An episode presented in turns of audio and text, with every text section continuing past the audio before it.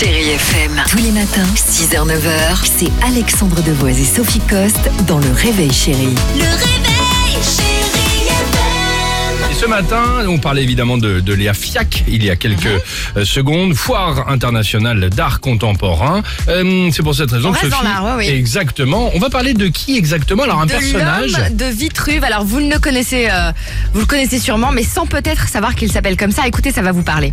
On a parfois besoin d'autres hommes pour réussir ensemble. C'était la publicité. Manpower. Voilà pour Manpower, c'est ça L'homme de Vitruve. Hein, C'est le dessin le plus célèbre du monde, euh, dessiné par Léonard de Vinci.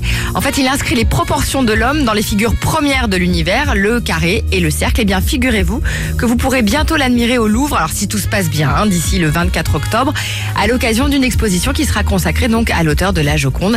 Ça n'a pas été de tout repos parce que le tribunal administratif de la Vénétie avait d'abord refusé hein, le prêt, euh, a accepté euh, voilà euh, de prêter donc euh, au Louvre le dessin de Léonard de Vinci. En fait, il était conservé à Venise, À à, la galerie dell'Accademia et la raison, en fait, il constituait soi-disant le fonds principal d'un dé- d'un département pardon déterminé et organique d'un musée. Et finalement. Heureusement pour nous, le tribunal a conclu hier dans l'après-midi que l'œuvre pourrait quitter les collections parce que son caractère identitaire n'étant pas absolu. Voilà, donc au Louvre, on respire.